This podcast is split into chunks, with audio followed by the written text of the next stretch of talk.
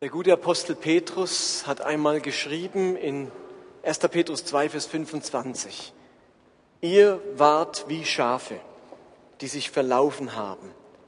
Jetzt aber seid ihr auf den rechten Weg zurückgekehrt und folgt dem Herrn, der euch leitet und schützt.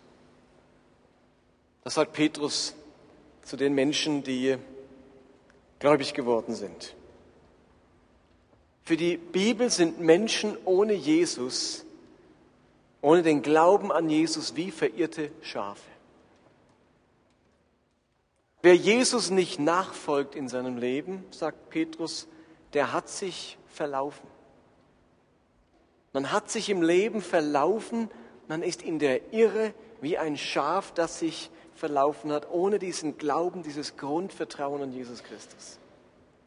Denn egal was ich tue, ich finde meine Bestimmung, meine Berufung eben erst, wenn ich diesen Jesus erkenne und ihm als großem Hirten meines Lebens nachfolge. Ich glaube, dass es von ungeheurer Bedeutung ist, dass man als Mensch seine Berufung und seine Bestimmung kennt, damit das Leben gelingt. Und so heißt ja unsere Serie. Ich bekomme das Leben gebacken. Ich will, dass das Leben gelingt. Und im Vorfeld haben wir uns gesagt, wir überlegen uns mal aus dem Epheserbrief, was so die entscheidenden Zutaten sind, damit das Leben gelingt. Und eine ganz entscheidende Zutat ist es eben, dass man seine persönliche Berufung und Bestimmung im Leben kennt. Und das sagt nicht nur Petrus, das ist auch Paulus ganz wichtig. Er schreibt, er schreibt das immer wieder den Ephesern, ihr müsst eure Berufung kennen. Und ich möchte euch ein etwas, ein paar Verse und dann nochmal einen einzelnen Vers vorlesen, wo Paulus das anspricht. Zunächst einmal im Epheserbrief Kapitel 1, 15 bis 20. Dort schreibt Paulus an die Epheser Folgendes, also an die Christen in der Stadt Ephesus. Seitdem ich von eurem Glauben an den Herrn Jesus und von eurer Liebe zu allen Christen gehört habe, höre ich nicht auf, Gott dafür zu danken und für euch zu beten. Ihn, den Gott unseres Herrn Jesus Christus, den Vater, dem alle Herrlichkeit gehört, bitte ich darum, und was will Paulus jetzt? Euch durch seinen Geist Weisheit zu geben, dass ihr ihn immer besser erkennt und er euch seinen Plan zeigt. Also er will, dass die Christen in Ephesus den Geist Gottes bekommen und damit Weisheit, um Gott besser zu erkennen. Wie ist Gott wirklich? Wie muss ich ihn mir vorstellen? Was sind seine Eigenschaften? Und dass er uns seinen Plan zeigt. Was hat Gott vor mit meinem Leben? Was ist sein Plan mit der Welt und mit mir als Einzelnen? Eröffne euch die Augen, damit ihr seht, wozu ihr berufen seid, worauf ihr hoffen könnt und welch unvorstellbar reiches Erbe auf alle wartet, die zu Gott gehören.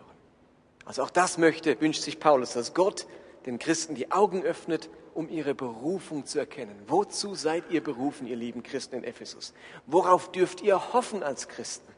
und dass ihr euch bewusst werdet, dass ein Erbe, ein unvorstellbares Erbe auf euch wartet.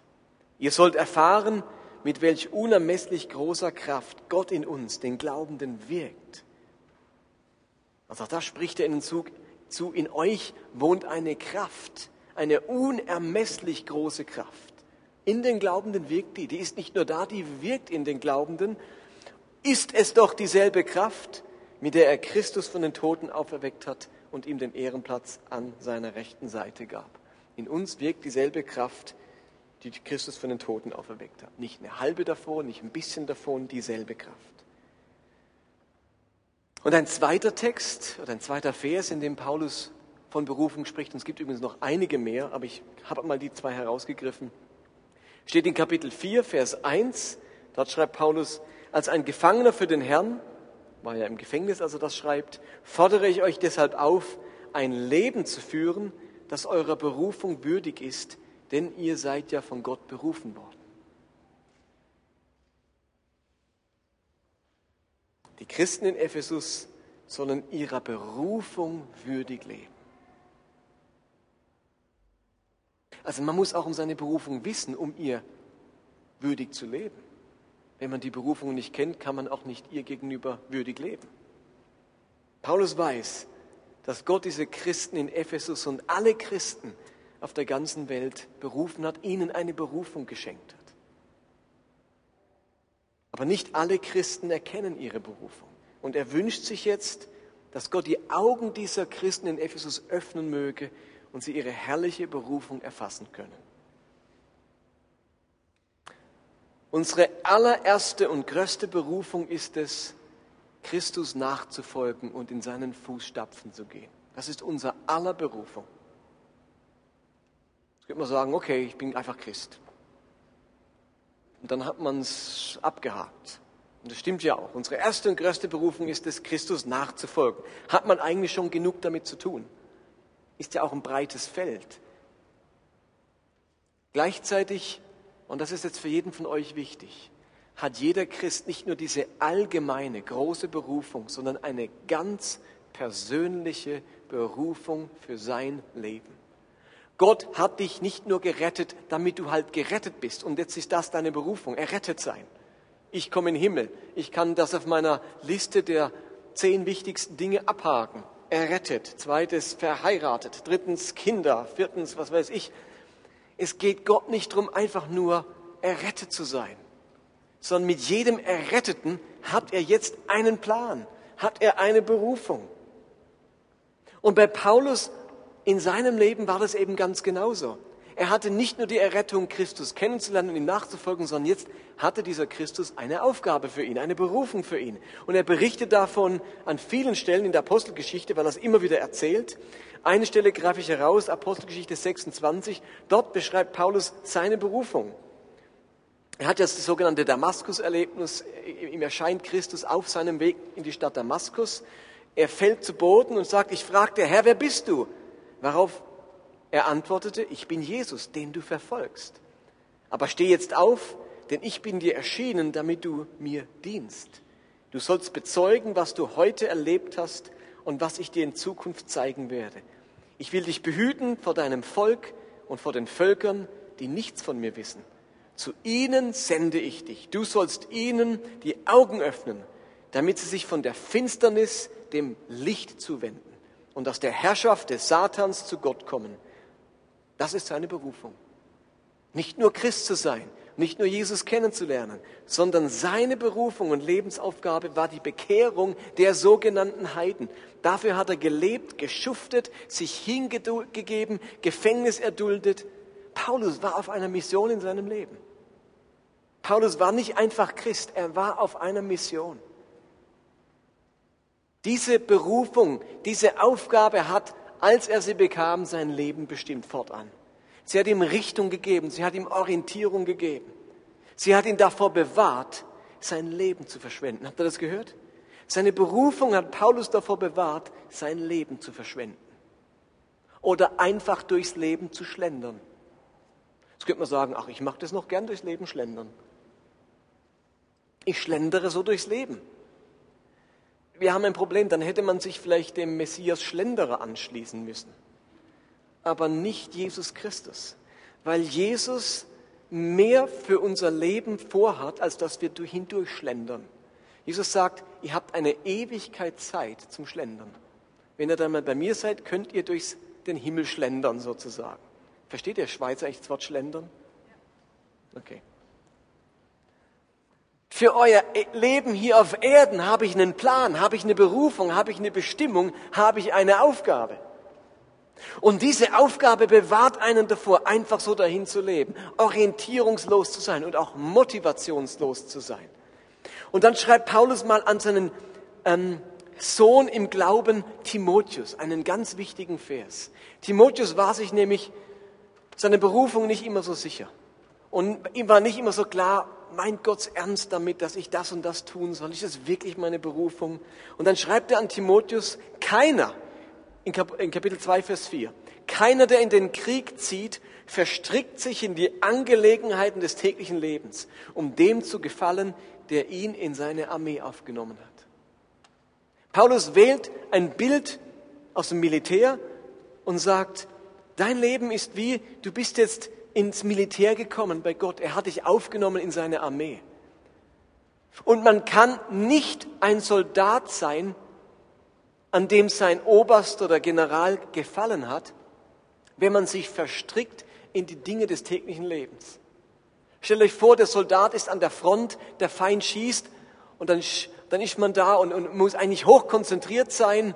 Plötzlich klingelt das iPhone und sagt, oh, schnell die Waffe weg, ich muss erst die SMS fertig schreiben. Oder dann hat man irgendwie so eine kleine Einkaufsliste und merkt, merkt, oh, wenn ich zurückkomme, muss ich unbedingt das noch erledigen. Ihr Lieben, wenn das der Soldat machen würde, dann wäre er erstens in 0, nix erschossen und zweitens ist er nicht besonders hilfreich für die, die er vielleicht beschützen oder bewachen soll.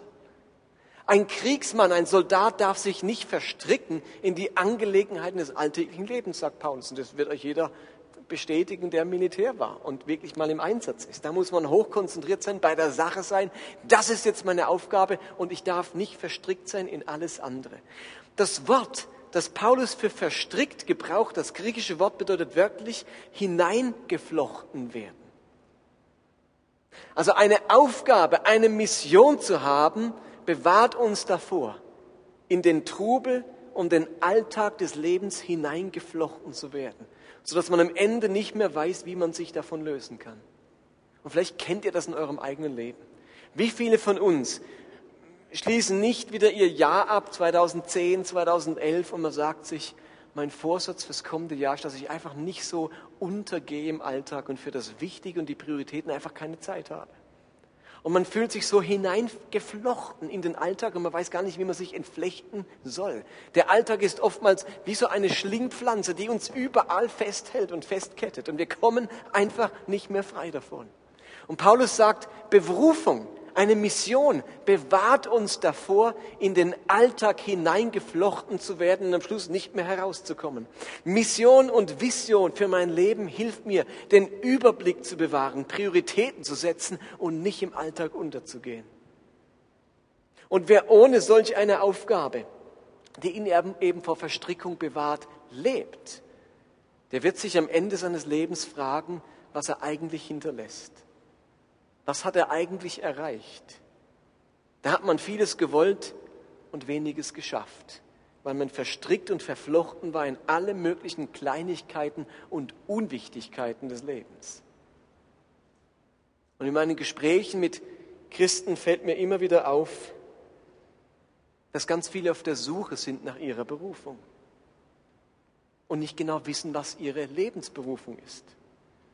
Und viele spüren, dass ihre momentane Motivationslosigkeit oder Unverbindlichkeit damit zusammenhängt, dass sie nicht genau wissen, wozu sie da sind. Eine klare Aufgabe, eine klare Berufung schenkt uns Disziplin, Motivation, Freude, Antrieb und Zufriedenheit. Ich bekomme plötzlich das Leben gebacken. Und ich weiß das aus meinem eigenen Leben am allerbesten. Ich habe relativ früh, was ist früh, mit 13 eine Entscheidung für Christus gefällt. Und ein paar Jahre darauf hatte ich den klaren Eindruck, dass Gott mich beruft, ganz für ihn da zu sein, also nicht gerade Mönch zu werden, aber ins Kloster zu gehen, aber zumindest meine Arbeitszeit nicht irgendwie ähm, säkular zu verwenden und dann nebenbei, so gut ich das kann, ähm, fürs Reich Gottes zu arbeiten, sondern voll. Und ich wollte in die Mission und Schon mit 16 habe ich mir einen Freundeskreis gesucht, um Trempermission in Kanada zu betreiben. Durch Kanada trampen und beim Trampen Leute bekehren. Das war so meine Idee. Noch relativ unausgegoren, aber zumindest hatte ich eine Berufung. Und das ging weiter. Und da war mir klar, ich studiere Theologie und ich will Gottes Wort besser kennenlernen, ich will es predigen und so weiter. Und ich habe jetzt viele Jahre gespürt, wie eine Berufung, eine klare Aufgabe, eine Absicht im Leben Disziplin mit sich bringt. Motivation mit sich bringt, Orientierung mit sich bringt. Man weiß, wozu man morgens aufsteht und was man vorhat im Leben, was man erreichen möchte, was die Ziele sind. Berufung hilft, das Leben gebacken zu bekommen, das Leben meistern zu können und managen zu können. Und jetzt habe ich vor ein paar Jahren durch meine Ehekrise und, und Scheidung erlebt, wie plötzlich auch Berufung unsicher wird. Man ist sich nicht mehr klar, bin ich noch berufen? Will Gott mich noch? Will er mich noch gebrauchen? Kann er mich noch gebrauchen? Will ich überhaupt noch? Wollen die Menschen mich noch? Ist meine Berufung genauso dahin und gescheitert jetzt, wie die Ehe gescheitert ist? Und das sind Fragen, die auftauchen. Ich habe in dieser Zeit, wo das nicht geklärt war, gemerkt, wie mir das auch ganz viel Disziplin und Motivation raubt. Ohne klare Berufung dümpelt man vor sich hin. Weiß man nicht genau, was das Leben soll und was die größere Bedeutung ist. Da, da fehlt wieder innere Kompass, der mich ganz in die Ferne ausrichtet, sagt, dort ist dein Nordpol. Und es ist ein wichtiger Weg, zurückzufinden oder überhaupt zum ersten Mal dahin zu finden, dass man seine Berufung kennt.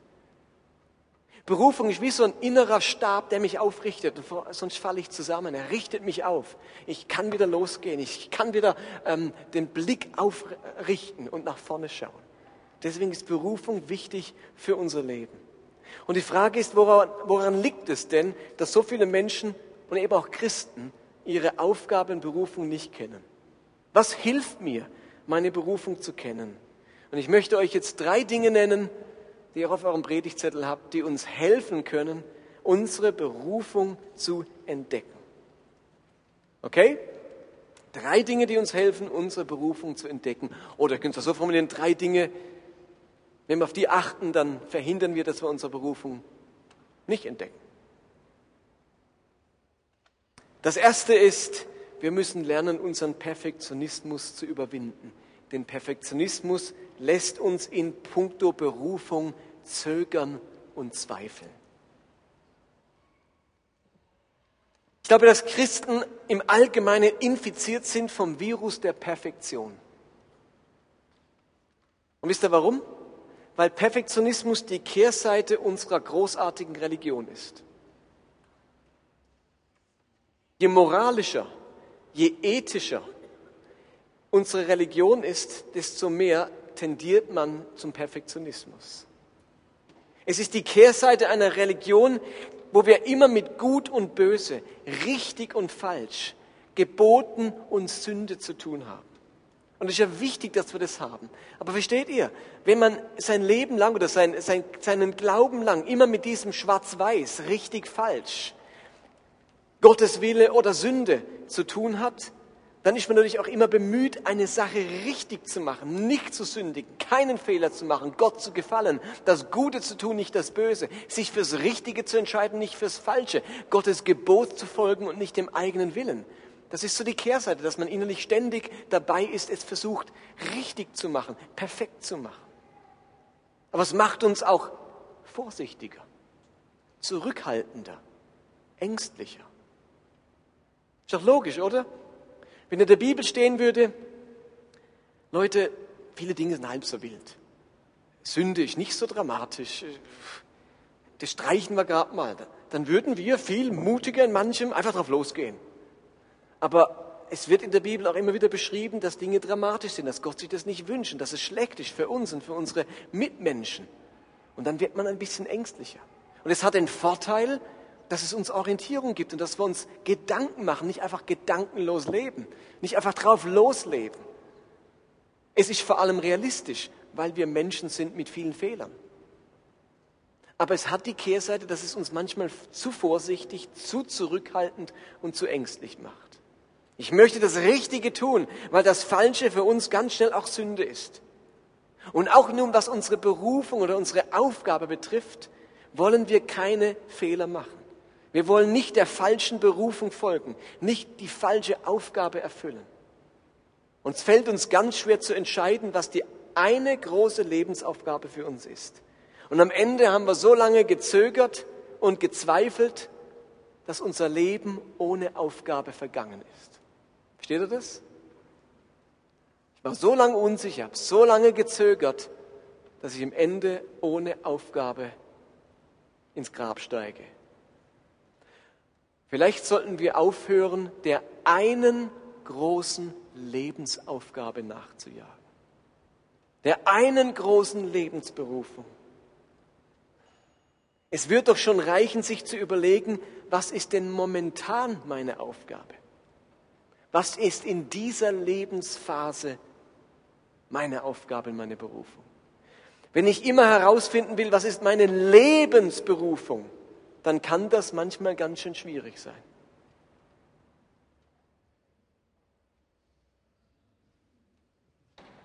Gut. Ich habe gerade gemerkt, dass niemand mehr mir zuhört, sondern alle irgendwie im Kuchen. Also ich sage das nochmal, sind wir gerade am wichtigen Punkt. Was ich euch mit diesem ersten Punkt vermitteln möchte, ist, Wir sollten aufhören, immer gleich nach unserer Lebensberufung, Lebensaufgabe zu suchen. Es reicht, sich zu überlegen, was ist momentan meine Aufgabe? Was ist in dieser Lebensphase meine Aufgabe? Vielleicht ändert sich meine Aufgabe, meine Berufung in der nächsten Phase. Aber lieber hatte ich in meinem Leben fünf verschiedene Berufungen als gar keine. Versteht ihr? Aber wer die perfekte Berufung sucht, läuft Gefahr, am Ende ohne Berufung durchs Leben gegangen zu sein. Such nicht nach einer Berufung für, Berufung für dein ganzes Leben. Such eine für heute. Und vielleicht bist du in fünf Jahren in einer anderen Lebensphase, weil du dann vielleicht verheiratet bist oder Kinder hast oder beruflich dich verändert hast oder krank bist oder gesund bist. Wir wissen nicht, was für eine Lebensphase kommt. Aber wer nach der einen großen Lebensberufung sucht, der macht sich zu schwer. Das ist zu perfektionistisch. Überleg dir in der jetzigen Phase, und vielleicht ist die nur ein Jahr oder fünf Jahre, aber was mache ich jetzt? Und vielleicht ändert sich's und es ist keine Schande, wenn sich meine Berufung ändert. Lieber, wie gesagt, fünf Stück im Leben als keine. Das ist das Erste, was uns helfen kann. Das Zweite, das uns helfen kann, unsere Aufgabe zu erkennen, ist zu verstehen, dass es nie zu spät ist für eine Berufung. Manche Menschen finden ihre Berufung nicht, weil sie schon viel zu lange ohne Berufung leben. Wir haben den Eindruck, weil die letzten zehn Jahre unseres Lebens nicht geprägt waren von einer klaren Berufung Gottes, hat er wahrscheinlich gar keine Berufung für uns. Und scheinbar gibt es ein paar wenige Christen, für die hat Gott eine spezielle Berufung. Die kennen sie. Und daneben gibt es die große Masse an Christen, die einfach nur existieren, ohne zu wissen, was Gott eigentlich von ihnen will und wozu er sie gerettet hat. Aber ihr Lieben, für eine Berufung ist es nie zu spät. Und dass ich bisher meine Berufung nicht kannte, muss nicht bedeuten, dass ich keine habe. Paulus, von dem wir nämlich gerade gesprochen haben, der so eine klare, für ihn bestimmende Vision und Berufung hatte, der hat es nämlich ganz ähnlich erlebt. Er beschreibt seine Berufung folgendermaßen. Galater 1, Vers 11 und folgende. Da sagt er, denn eins müsst ihr wissen, Geschwister, das Evangelium, das ich verkündige, ist nicht menschlichen Ursprungs. Ich habe diese Botschaft ja auch nicht von einem Menschen empfangen und wurde auch nicht von einem Menschen darin unterwiesen. Nein, Jesus Christus selbst hat sie mir offenbart. Ihr habt doch gehört, wie radikal ich früher den jüdischen Glauben praktizierte. Ich verfolgte die Gemeinde Gottes mit äußerster Härte und tat alles, um sie auszurotten. Ja, was für ein, den, was den Eifer für den jüdischen Glauben angeht, übertraf ich viele meiner Altersgenossen in meinem Volk. Denn ich war ein besonders leidenschaftlicher Verfechter der religiösen Überlieferungen meiner Vorfahren. Doch dann hat Gott beschlossen, mit mir seinen Sohn zu offenbaren. Gott hat mich ja, nicht wichtig, Gott hat mich ja schon für sich ausgesondert, als ich noch im Leib meiner Mutter war. Ich hatte mich in seiner, er hatte mich in seiner Gnade dazu bestimmt, ihm zu dienen. Als er mir nun seinen Sohn offenbarte, mir ganz persönlich, gab er mir den Auftrag, die gute Nachricht von Jesus unter die nichtjüdischen Völker zu bringen. Stellt euch das mal vor. Wann hat Gott diesen Paulus auserwählt und berufen, ausgesondert für diese Aufgabe, den Heiden das Evangelium zu bringen? Von Mutterleib an. Wann hat Paulus mitbekommen, was seine Berufung ist? Es stand nicht auf seinem Schoppenfläschchen neben schon draufgeschrieben. Es wurde ihm auch nicht bei seiner Beschneidung vermittelt. Auch nicht in der Synagoge beim Unterricht. Gott hat sich sage und schreibe 45, circa 45 Jahre Zeit gelassen, bis Paulus seine Berufung erkannt hat. Von Mutterleibe an erwählt. Und Gott lässt ihn erstmal 45 Jahre durchs Leben gehen, bis er seine Berufung erkennt und leben kann. Und das ist eine ziemlich lange Zeit.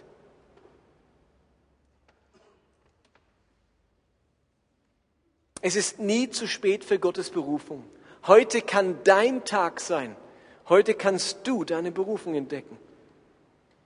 Ihr Lieben, man hat nicht nur dann eine Aufgabe von Gott, wenn man sie bei der Bekehrung ausgehändigt bekommen hat. Gib nicht auf bei diesem Thema, sondern bleib dran und mach dich auf die Suche nach einer Berufung mehr denn je. Bloß, dass du bisher keine hattest, heißt nicht, dass Gott keine für dich hat. Paulus hätte sich auch irgendwann sagen können, Gott hat nichts für mich. Jetzt bin ich 45. Und er hat sich früher bekehrt. Er hat sich bekehrt und dann musste er in die Wüste, musste zurück nach Tarsus in seine Heimat, bis irgendwann Barnabas kam und ihn geholt hat.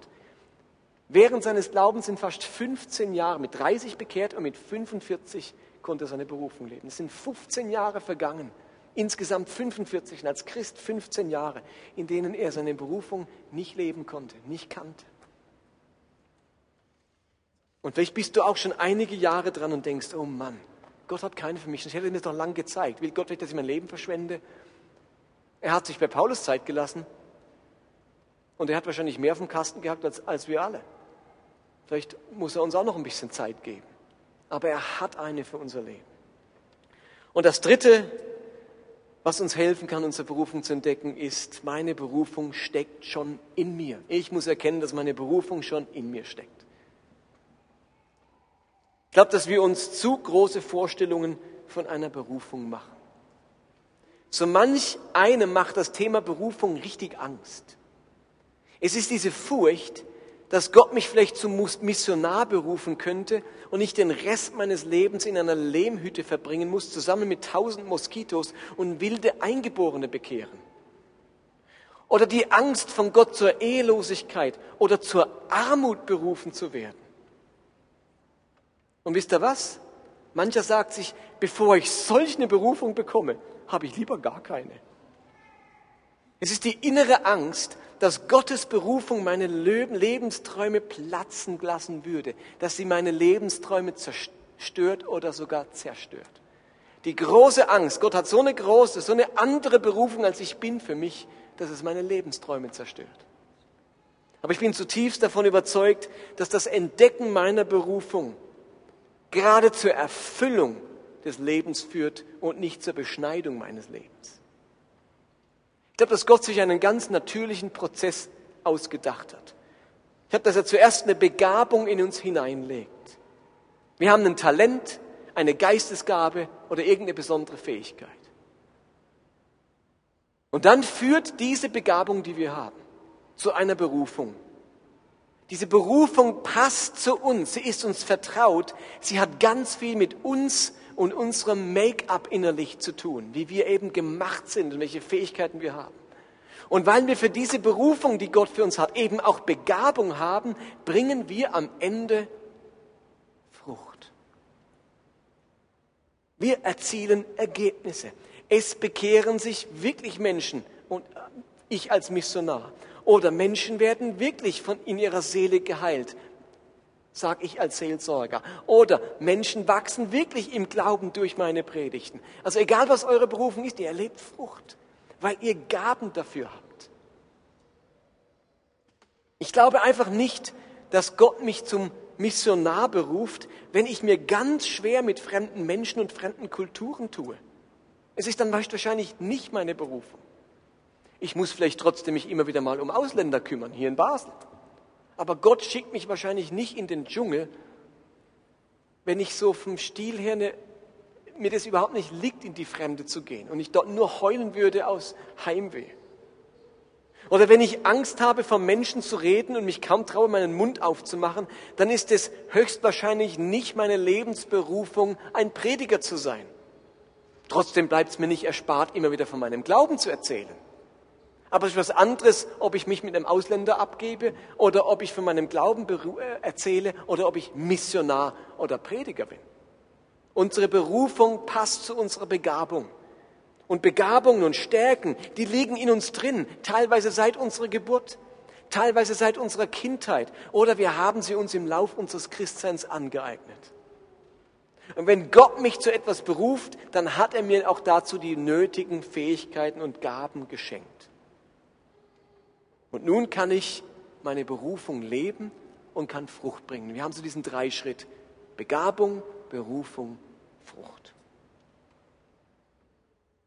Drei Dinge, die mir helfen können, meine Berufung zu entdecken. Zum Schluss verrate ich euch euer aller Berufung. Ich habe Gott gefragt, hast du für die Menschen hier eine Berufung? Und er hat gesagt, ich habe für jeden einzelne Berufung. Sag's ihnen heute Abend. Und die steht sogar in der Bibel. Im Epheserbrief, Kapitel 2, Vers 10, steht für jeden von uns eine persönliche Berufung. Wenn du also bisher keine Berufung hattest, wenn du bisher nicht wusstest, warum du da bist, wenn du bisher deine Aufgabe als Christ nicht kanntest, dann gibt dir dieser Vers die Antwort, wozu Gott dich berufen hat, nicht nur berufen, wozu er dich sogar erschaffen hat. Epheser 2, Vers 10. Gott hat etwas aus uns gemacht. Wir sind sein Werk. Durch Jesus Christus neu geschaffen. Wozu? Wozu sind wir geschaffen? Um Gutes zu tun. Wir sind sein Werk durch Jesus Christus neu geschaffen, um Gutes zu tun. Er hat sogar unsere guten Taten im Voraus geschaffen, damit sie nun in unserem Leben Wirklichkeit werden. Gott hat uns geschaffen, um Gutes zu tun. Gutes zu tun ist unser aller Lebensaufgabe. Das ist es, wozu Gott uns geschaffen hat, dich geschaffen hat. Und er hat sogar alle guten Taten im Voraus geschaffen, damit sie nun durch dein Leben verwirklicht werden. Die guten Taten, die Gott sich ausgedacht hat, sollen durch unser Leben sichtbar werden. Versteht ihr das? Gott hat sich im Himmel entschlossen, all meine Nachfolger, all meine Kinder haben eine große Berufung. Sie sind geschaffen und mein Werk um Gutes zu tun. Ihr Lieben, wenn einer ein Werkzeugmacher ein Werkzeug macht, wenn jemand eine Säge oder einen Hammer macht, dann hat es einen Grund. Der hat die Säge nicht geschaffen, damit ich meine Frau damit kraule. Er hat den Hammer nicht dazu gemacht, um die Sahne zu schlagen. Er hat diese Werkzeuge zu einem ganz bestimmten Zweck gemacht. Und wir sind sein Werkzeug, sein Werk. Könnt ihr sagen Werkzeug? Wozu hat er dieses Werkzeug, wie auch immer es heißt hier, gemacht? Um Gutes zu tun. Und er hat sogar die guten Werke, die wir jetzt tun, könnt ihr euch jetzt alle überlegen, was wäre ein gutes Werk? Von der alten Dame über die Straße helfen, bis zum Heilandsack mithelfen, einen Menschen zu Christus führen, einem Asylsuchenden Obdach gewähren, einen Kranken besuchen, einem Freund unterstützen, was auch immer es ist. Diese guten Werke hat Gott sich ausgedacht. Die sind nicht auf unserem Mist gewachsen. Die hat Gott sich ausgedacht, vorbereitet, damit wir sie wie reife Früchte pflücken und umsetzen und verwirklichen. Wenn ich mein Leben damit verbringe, bei meiner Arbeit, in meiner Familie, an meiner Arbeitsstelle, in meiner Gemeinschaft, in meiner Freizeit, in meinen Ferien, wo immer ich bin, Gutes zu tun, dann lebe ich genau das, wozu Gott mich geschaffen hat. Am Ende sind wir nichts anderes wie Erntehelfer Gottes, die einsammeln, was Gott an guten Werken vorbereitet hat. Ihr Lieben, das macht das Leben zum Abenteuer. Auf meinem Weg zur Arbeit könnte ich doch Gott fragen, welche guten Werke hast du heute für mich an meiner Arbeitsstelle vorbereitet. Wir müssen mit dem Gedanken in Zukunft leben. Ihr fahrt, fast alle von euch fahren morgen früh zur Arbeit. Und jetzt überlegt man sich, Gott, du hast für mich gute Werke vorbereitet. Was könnte das sein an meiner Arbeitsstelle? Und ich weiß nicht, wie viele gute Werke ich übersehen habe in den letzten Jahren, weil ich mit viel zu wenig diesem Bewusstsein durchs Leben gehe. Wenn du morgen von deiner Arbeit nach Hause fährst und deine Familie, könntest du auf dem Nachhauseweg fragen, Gott, welche guten Werke hast du vorbereitet für mich, wenn ich durch diese Haustür laufe? Du hast was vorbereitet. Und entweder es verwirklicht eines deiner Werkzeuge oder eben nicht. Entweder das, das was du bauen willst, bleibt marode weil niemand dran arbeitet, weil jedes Werkzeug das was anderes macht, als es sollte. Oder wir sind diese Werkzeuge und machen das, wozu wir geschaffen wurden, gute Werke. Und vielleicht bist du jetzt, wenn die Fastnacht kommt, auf dem Weg in den Urlaub. Und du kannst dich fragen, welche guten Werke hast du für mich vorbereitet dort im Urlaub? Was darf ich pflücken, dass du dann wachsen lässt und Frucht entsteht?